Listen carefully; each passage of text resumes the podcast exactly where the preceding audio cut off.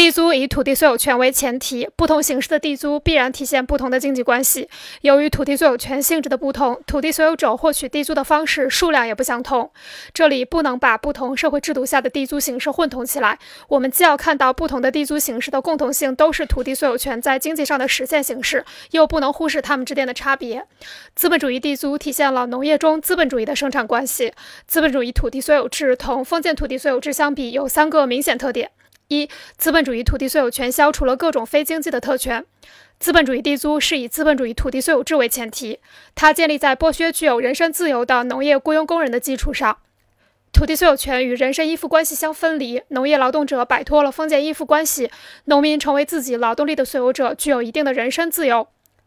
在封建制度下，地主获取地租，除了凭借土地所有权之外，还依靠超强经济强制。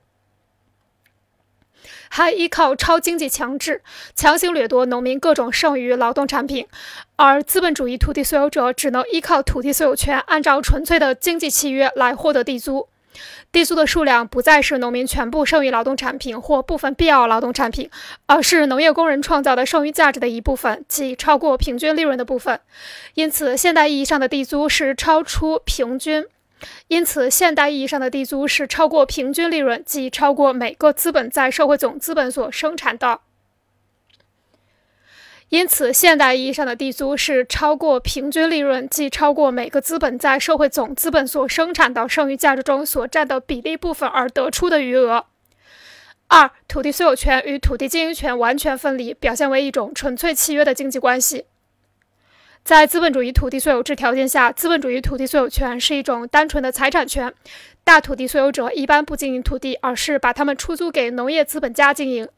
按租用契约获得地租。农业资本家从土地所有者手中租来土地，购买生产资料，再雇请农业工人进行农业生产，把他们创造的剩余价值的一部分作为平均利润据为己有，剩下的部分即超过平均利润的超额利润，则作为地租交给大土地所有者。